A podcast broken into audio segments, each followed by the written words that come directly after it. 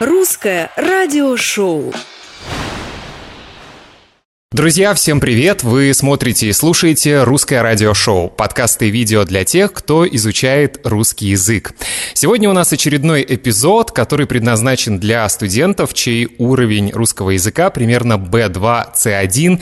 И если вы сейчас смотрите видео, то, я думаю, человека, который сидит рядом со мной, не нужно представлять. Но если по какой-то непонятной мне причине вы не узнали, это Станислав Чернышов, автор курса по поехали. На самом деле, Станислав, у вас есть очень много регалий. Вы и директор языковой школы да. в Санкт-Петербурге, да. и вы работаете в университете в Австрии или нет? Да, в Граце, в Институте славистики университета в Граце. Но для многих студентов все-таки вы известны как автор этого замечательного курса. Да, и немножко ютубер. Ну и не немножко, я бы сказал.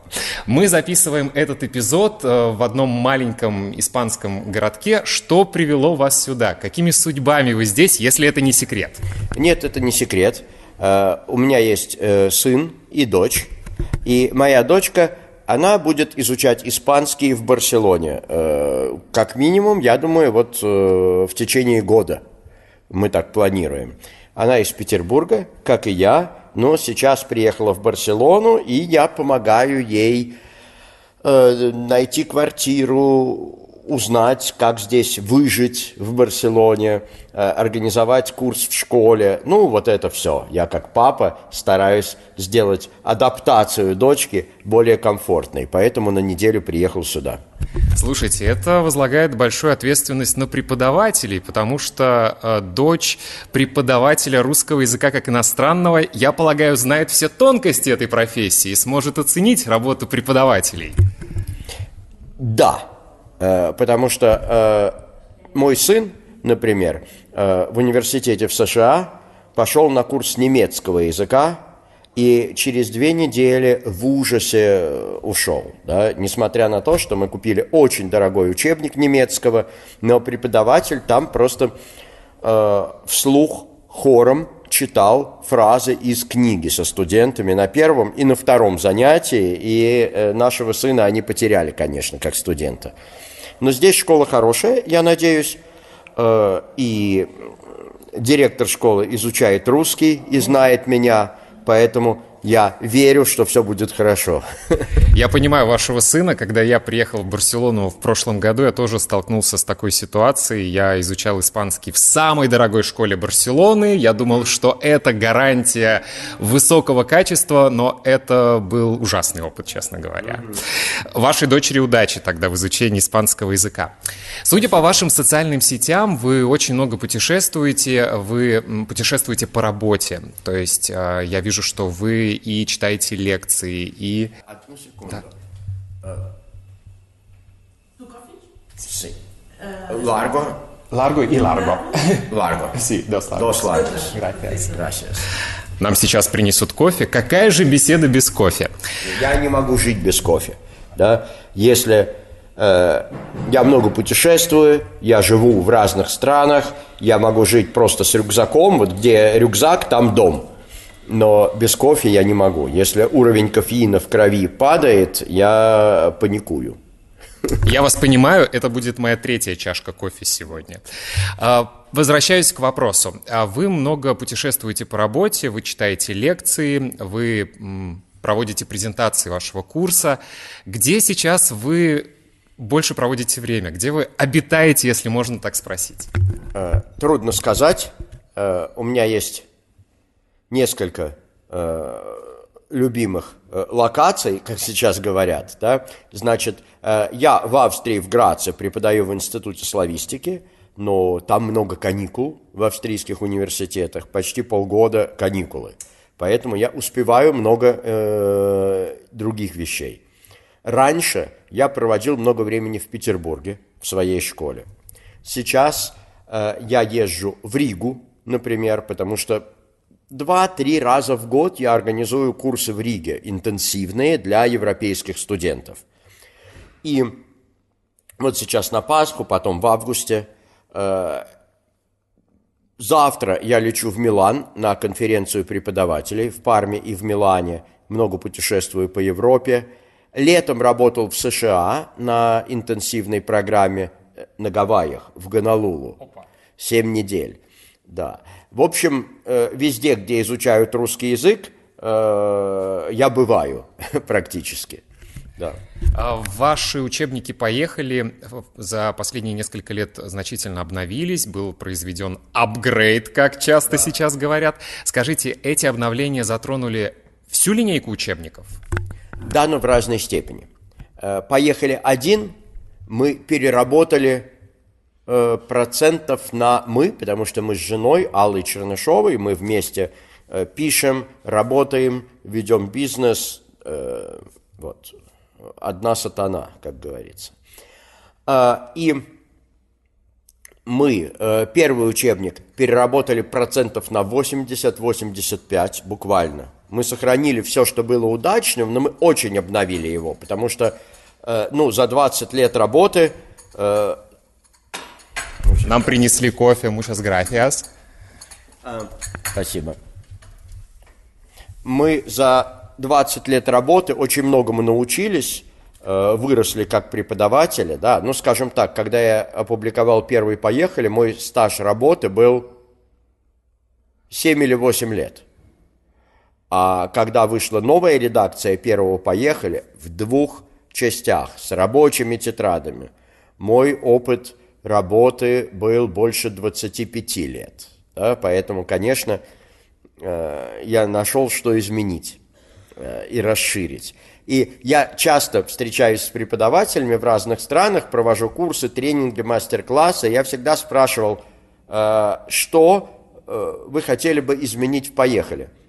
И все отвечали, все хорошо, но больше упражнений, больше текстов, больше картинок, больше разговорных заданий.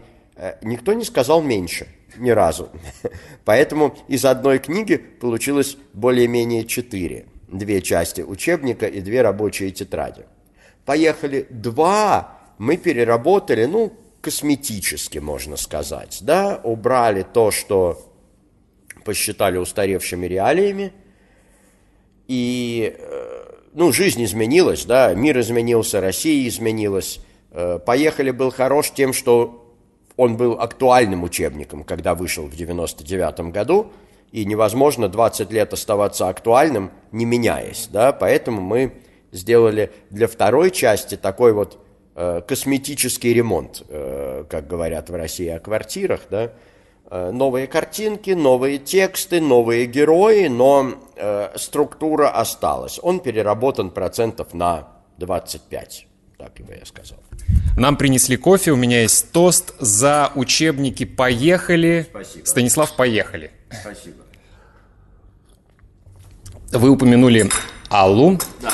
вашу жену да. и соавтора да. э, учебников. Как у вас распределяются роли? Мы все хорошо знаем, что в любом творческом тандеме очень важно правильно распределить роли. Кто-то креативный, кто-то более такой спокойный, который все раскладывает по полочкам. Как распределены роли у вас во время работы над учебниками? Достаточно ясно. Угу. Я у нас писатель. То есть я пишу большую часть текстов и упражнений. Алла э, редактор, потому что я, э, честно говоря, не люблю и не умею читать то, что я написал, редактировать себя. Да? Есть э, в литературе есть авторы, которые очень много работают над текстом и работали, и есть авторы, которые почти не работали над текстом. Да? Среди моих любимых – Э, ну там Достоевский, который писал неаккуратно, я никак не сравниваю себя талантом, я говорю о методе, да, или мой любимый поэт-символист Константин Бальмонт, который написал 90 э, томов э, импровизаций поэтических, иногда очень хороших, иногда очень плохих. Да, вот я пишу так. Эм, Алла редактор, и Алла, как сейчас это модно называется, наверное, дизайнер – упражнений. Э, у нее очень хорошая методическая подготовка, э, лучше, чем моя. Я получал образование как преподаватель РКИ, Алла получала первое филологическое образование как преподаватель английского и с лучшими методистами британского совета, который тогда еще работал в Санкт-Петербурге. И, конечно, методика преподавания английского, наверное, наиболее развитая.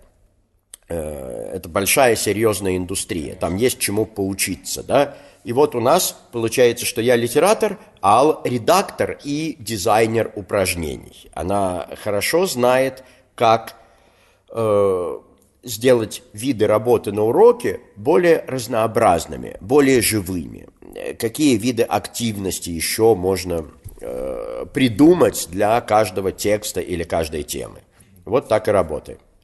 Недавно в Барселоне был семинар, э, на котором собрались почти все преподаватели русского языка как иностранного в Испании, и я записывал интервью с ними, и всегда был вопрос, какие ресурсы вы используете, какие учебники.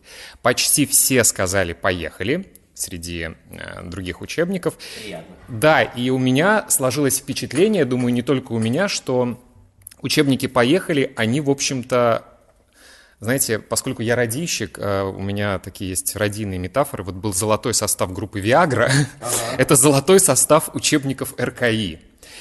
Как вы думаете, если возможно, в принципе, со стороны оценить свое детище, в чем секрет «Поехали»? Почему он такой популярный и почему такой используемый? Э, можно.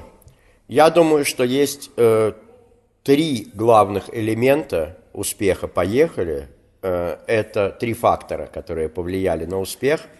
Первый, как я уже сказал, это актуальность. И мы стараемся этого не терять, как-то быть в контексте. Да, ну вот я рэпчики записываю – или э, даже в учебнике «Поехали один новым» есть э, очень актуальные темы от биткоина до глобального потепления, да, разные. Но, в общем, он современный, и не все учебники РКИ, э, к сожалению, да, э, соответствуют интересам э, современных студентов. Мы стараемся соответствовать. Ну вот опять же, у меня есть сын 25 лет, дочка 20 лет. Я как-то примерно ориентируюсь в том, что этой возрастной категории может быть интересно, я надеюсь. Вот. Актуальность, да, современность.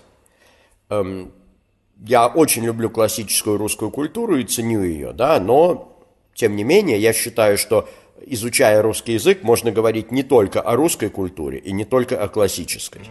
Вот. Второе – это я бы сказал академизм. Я его прячу, но внутри он есть. Я иногда говорю, э, что «поехали» называется «поехали», вот этой космической фразой Гагарина, потому что он сделан как космический корабль. Там на самом деле очень продумана вся структура, и каждая деталька на своем месте, чтобы все летело и, и ничего не падало. Да? Э, то есть он очень инженерно продуман. Э, структура э, подачи материала, э, какие темы сначала, какие потом, очень строгий отбор лексики и грамматики. Вот это все, я считаю, очень продумано. Там прямо инженерный подход реализован. Вот. И поэтому работать с ним удобно. Чем, знаете, чем труднее писать автору, тем легче работать преподавателю в классе. Да? Мы обо всем постарались позаботиться. Вот сейчас вышла, выходит новая грамматика наша в упражнениях, активная грамматика, Active Russian Grammar. Мы ее делали больше 10 лет. Я буквально. правильно понимаю, что это онлайн-ресурс, это да, на сайте, это онлайн-платформа, да? И мы ее делали больше 10 лет. Э, но в результате у преподавателя в классе, когда он начинает работать с этими материалами, очень мало неприятных сюрпризов. Да? И, наконец, третий фактор, я думаю, это э, при серьезном академическом подходе очень легкая и развлекательная форма. Да? Это у вас есть. Вот я верю в edutainment, да, в такой научпоп. Я вообще очень люблю научпоп. Сейчас многие любят научпоп. Знаете, у меня есть много любимых спикеров э, разных. Ну, на русском языке там астрофизик Сергей Попов – или астрофизик Сурдин. Я вот слушаю вечером, отдыхаю, что-нибудь про черные дыры э, или темную материю. Э, или антрополог Станислав Дробышевский. э, просто классный э, антрополог, э, который популяризатор науки. Э, ну, я понимаю, что он очень занят, он большой специалист, и у него много предложений, но я могу сказать, что я бы взял его в свою школу преподавать русский как иностранный. Да, вот это вот наш человек, хочется сказать, по стилистике. Потому что он очень сложные вещи, настоящие научные, академические вещи объясняет в очень простой, э, ясной, смешной, э, часто юмористической форме. Да? Эм, я, когда выступаю перед студентами и преподавателями, иногда начинается какой-то лингвистический стендап. вот. И я думаю, что актуальность, а, академизм внутри и э, развлекательная, легкая, веселая форма снаружи, это три фактора, которые делают э, «Поехали» любимым учебником многих студентов и преподавателей. Зато мы теперь знаем, как отдыхает, друзья, Станислав Чернышов и что смотрит э, по вечерам. А, возвращаясь... Ну, секунду. Если студенты просто э, высокого уровня нас слушают и смотрят, да, я считаю хорошо смотреть таких спикеров, да, я рекомендую найти по своим интересам э, кого-то, кого можно слушать на русском языке в YouTube, потому что я изучал первые два иностранных языка, английский и французский, еще в СССР. И я могу сказать, что сейчас, в эпоху интернета, студенты живут просто в лингвистическом раю, когда у вас есть все. Пользуйтесь этими ресурсами, друзья. А, недавно у нас с коллегами возникла дискуссия по поводу использования образов политиков в учебниках. И не только политиков, например, когда началась пандемия коронавируса, многие подумали, что это надолго, и э, когда создавали учебники, все, там появились тексты про коронавирус, про пандемию, но сейчас, в 2023 году, мне кажется, мы уже немного устали, и это не актуально, в общем-то. Да. А, то же самое касается политиков. Мы а, все сейчас наблюдаем, как образы многих политиков, мягко говоря, изменяются. изменяются. Угу. Как вам кажется, в принципе, насколько это уместно, насколько это рискованно может быть эм, использовать образы политиков в, учебниках, в учебниках по русскому языку? Их биографии, их фотографии? Классный вопрос. Спасибо. Э, я думаю, что если людей интересует политика, то использовать образы политиков прекрасно. Я вообще сторонник дискуссий на уроке. Я считаю, что коммуникативность, как я ее понимаю, она включает э, настоящее, натуральное вот такое желание человека что-то сказать, э, высказать свое мнение, и желание другого человека что-то услышать или поспорить. Да? Вот э, для реалистичной коммуникации – нужна какая-то или разница знаний, или разница мнений, нужен какой-то вот плюс и минус, чтобы пошел этот электрический ток, энергия разговора. И поэтому я для этого использую и политиков, и политику, э, потому что люди, ну, тут дело преподавателя, как дирижера э, в оркестре, как-то организовать дискуссию в классе так, чтобы все было в рамках э, корректных рамках, да. Но я это дело люблю. И э, многие считают, что политика тема рискованная, действительно иногда так, но мне кажется, если прямо много думать об этом и честно думать об этом, э, то нерискованных тем нет. Э, есть немало людей, для которых спорт более рискованная тема, чем политика. Да?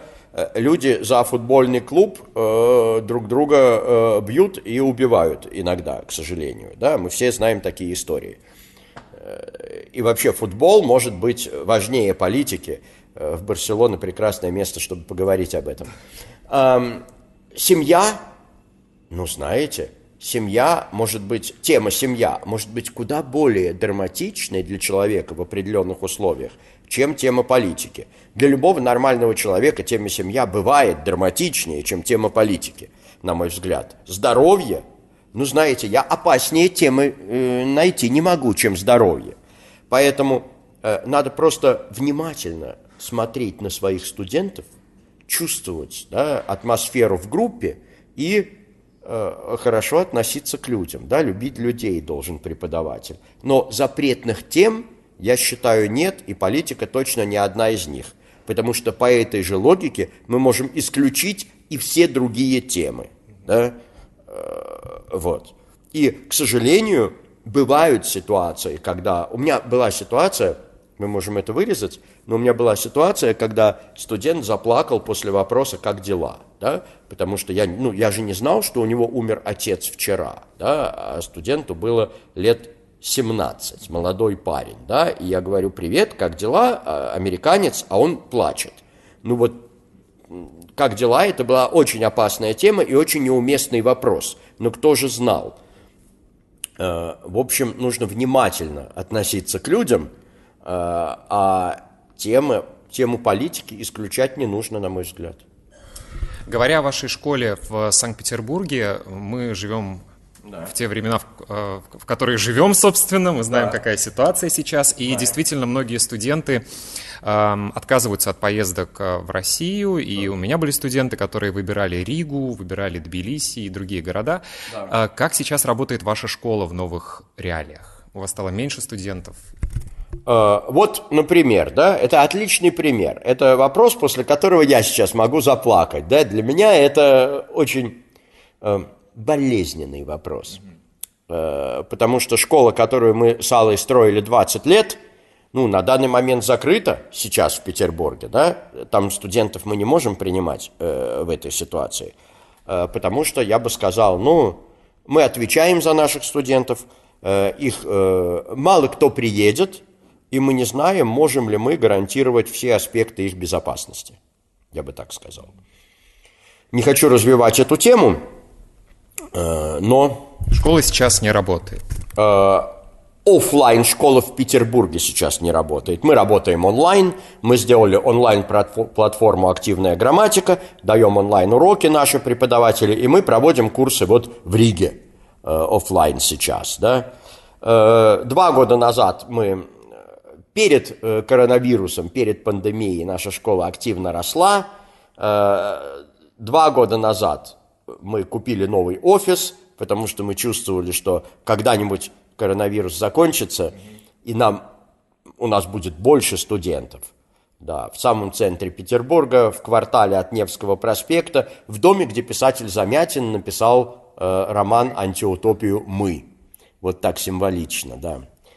Э, первую известную антиутопию, да, э, которая вдохновила Оруэлла и других многих писателей XX века – ну вот антиутопия пришла в наш дом, и этот офис закрыт. Кстати, вы упомянули антиутопию «Мы». Я буквально позавчера в своем подкасте рассказывал о самых популярных э, авторах э, книг художественной литературы в России в прошлом году. И Замятина там не было, но Оруэлл был, по-моему, на третьем или на четвертом месте.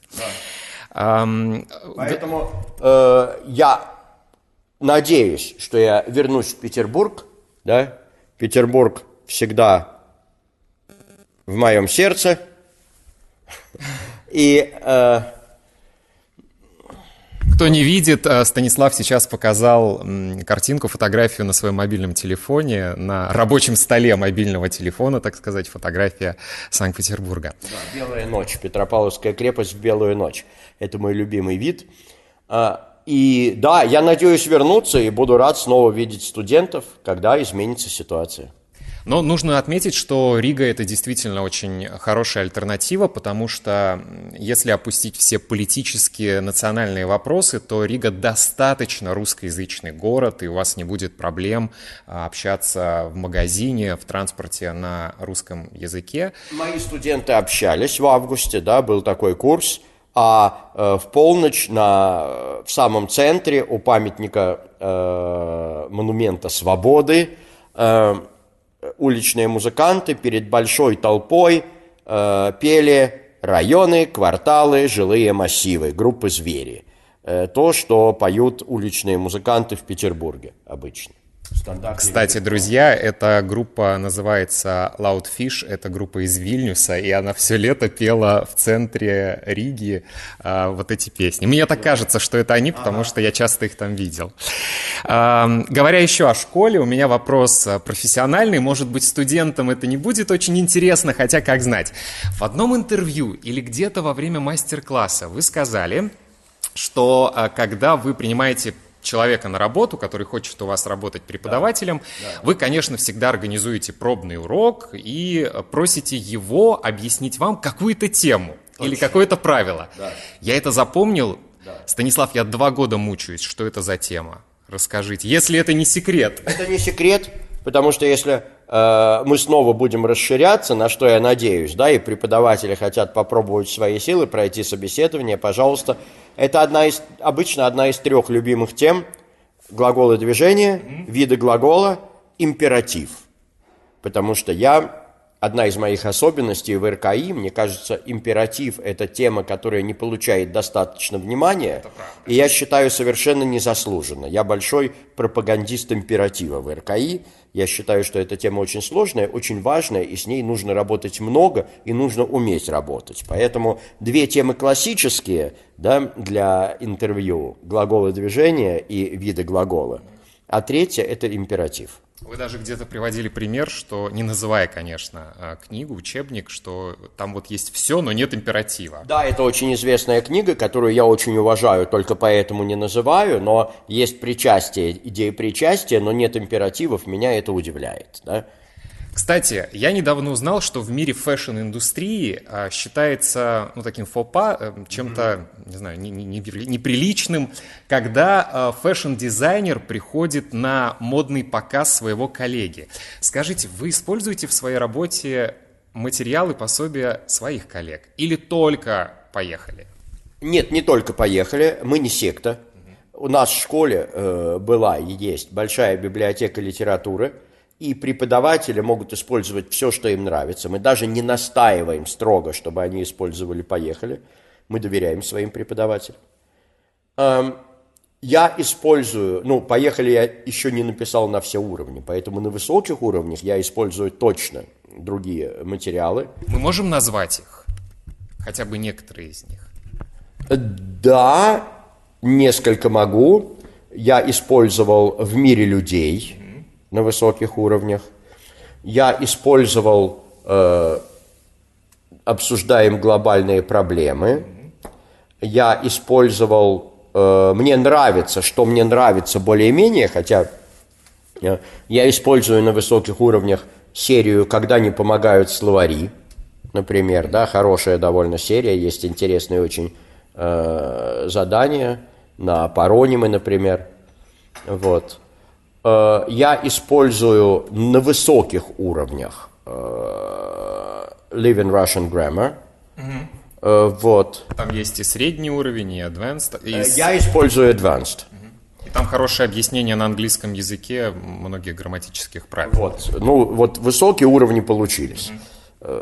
Я искренне похвалю то, что могу похвалить. Вот. И Кроме того, я использую очень много своих материалов, которые еще не опубликованы. Да, вот грамматика Active Russian Grammar, которая сейчас вышла онлайн, э, я, пользуясь случаем, всех приглашаю, да, э, activerussian.com. Э, мы с ней все эти 10 лет работали в школе. Мы просто распечатывали листы, давали своим преподавателям, и 10 лет мы э, тестировали э, эти материалы. И нам всегда есть что тестировать. Сейчас в планах есть «Поехали 3», например. И он тоже тестируется, например, в университете, где я преподаю у меня. Или летом на американской программе я начал его готовить. Поэтому есть э, наши, мы используем наши учебники, мы используем чужие учебники, и мы активно используем наши будущие учебники. Это такая лаборатория для подготовки новых материалов и, э, перед публикацией потому что обычно проходят годы от написания первого текста до выхода его на публику. И эти годы мы работаем у себя с нашими студентами из разных стран и смотрим, э, что нужно изменить, что работает хорошо, э, что надо улучшить. Не могу не спросить об очень неприятной ситуации, которая потрясла и всех преподавателей РКИ, и многих студентов. Если я не ошибаюсь, в 2012 году депутаты Государственной, прости господи, Думы России, почему-то вспоминаю Владимира Владимировича Познера в этот момент, да, да. решили объявить настоящий крестовый поход на курс «Поехали». Э, студенты могут погуглить и найти информацию об этом скандале. Да. Чем закончилась вся эта история? Она, э, возможно, закончилась, а возможно, нет потому что недавно был рецидив, буквально год назад. Да, уже 25 февраля, на второй день э, войны, 25 февраля на Первом канале э, Михалков в программе «Бесогон», э, сразу после Дудя, э, которого он там поругал за что-то, поругал учебники «Поехали», э, да, и авторов лично. Э, и в декабре 2021 года в парламенте, в Думе, опять критиковали, мягко говоря, учебник «Поехали», но э, критиковали это неправильно. Ругались на учебник «Поехали», потому что мне приписали там очень много вещей, которых я не писал, которые мне не принадлежат. То есть там было очень много так называемых фейков, фейковых цитат – из меня и из «Поехали», которых нет ни в «Поехали», ни в каких других материалах. И, ну, если бы был суд, э, в который можно подать на депутата, я бы его выиграл и, наверное, мог бы раздать часть тиража «Поехали» бесплатно на эти деньги. Э, вот, поэтому история продолжается. Да? Э, в тот раз, это был 12 год, поэтому были, как мы сейчас знаем, сравнительно вегетарианские времена. Мы с депутатом Клинцевичем э, обменялись э, какими-то мнениями в нескольких интервью. Я дал 4 или 5 интервью разным каналам тогда. Он дал несколько интервью. Э, я встречался с э, работниками прокуратуры и антиэкстремистского департамента полиции. Э, я хочу выразить благодарность издателю который был вместе со мной, сказал, поехали, будет выходить в таком виде, в котором выходил. Мы тогда не поддались э, попытке цензуры. И у меня были хорошие работники прокуратуры и антиэкстремистского департамента полиции на тот момент в Петербурге, которые послушали меня, э, посмотрели книгу и сказали, здесь никакого э, дела нет для нас, да, это не наша проблема. Вот. Э, но недавно был рецидив. Поэтому посмотрим, что получится. Да, Держим понимаю, кулачки. Что, да, я, я понимаю, что э, действительно какой-то этот свободный дух, который несет в себе «поехали», э, и в этом смысле это только учебник, да, но я считаю, он продолжает какую-то традицию русской культуры, да. Э, но этот свободный дух, наверное, сегодня Э, несовместим с официальной линией партии, я бы так сказал. Да, я это понимаю. Э, это такой объективный анахронизм. Но есть, э, с другой стороны, есть люди, разные люди изучают русский язык. Есть люди, которым интересно смотреть программы Первого канала, а есть люди, которым интересно читать э, «Поехали» и работать с э, моими видео или э, с другими авторами с альтернативной точки зрения, да? Вот. О свободном духе. Э, у вас есть такие интересные проекты, как э, «Русский календарь», и вы э, записываете песни в стиле рэп. Да. Мне вообще кажется, что вы э, один из первых преподавателей русского языка как иностранного, который разрушил этот образ преподавателя русского языка. Есть э, замечательный стендап, по-моему, или шутка, когда одна женщина сказала, посмотрите на меня, у меня капроновые чулки учительницы русского языка, у меня жабо учительницы русского языка. То есть вы показали, что преподаватели русского языка могут быть веселыми, открытыми, креативными, самое главное. А, как родился вообще, как появился проект и идея записывать песни в стиле рэп? Это была ваша идея или ваши дети подсказали? Э, моя, моя. Э, знаете, как все лучшие идеи в моей жизни, по крайней мере, да, она пришла сама. Да, это был такой инсайт. Э, я много путешествовал в то время э, с учебниками, с мастер-классами, и точно помню, это было в самолете. Вообще, я обожаю самолеты. Э, я понимаю, что это не политкорректно, меня не простит Грета, но я обожаю самолеты, я много летаю и хорошо себя чувствую очень в полете. Это почему-то очень такое креативное и, как сейчас любят говорить, ресурсное состояние для меня. И вот в самолете э, пришла в голову такая идея. Сначала как шутка, я записал что-то на телефон, э, потом послал жене Алле, э, просто как, э, как шутку. Э, и она сказала, э, Стас, это круто, это надо опубликовать. Я просто начитал на iPhone в программе GarageBand, положил на бит какой-то простой экспромт.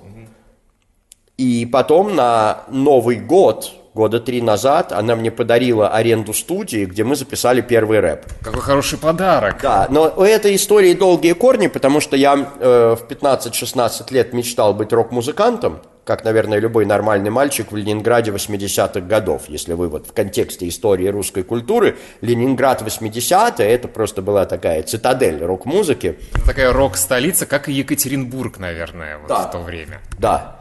Э, и я играл в группе, и все мои друзья, кстати, из нашей школьной группы стали профессиональными рок-музыкантами, достаточно хорошими, только я ушел в университет, но наверное, это э, остается э, с тобой навсегда, и остается мечта что-то такое сделать.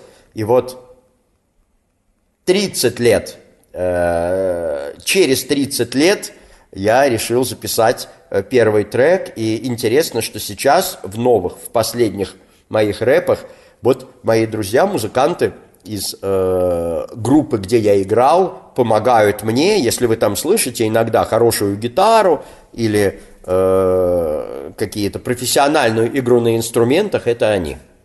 Душа рокера, да. рэпера жива в Станиславе, друзья. Да. А, последний вопрос. Который сейчас себе задают многие преподаватели РКИ, и в том числе на семинаре, о котором я упоминал, мы да. обсуждали эту тему.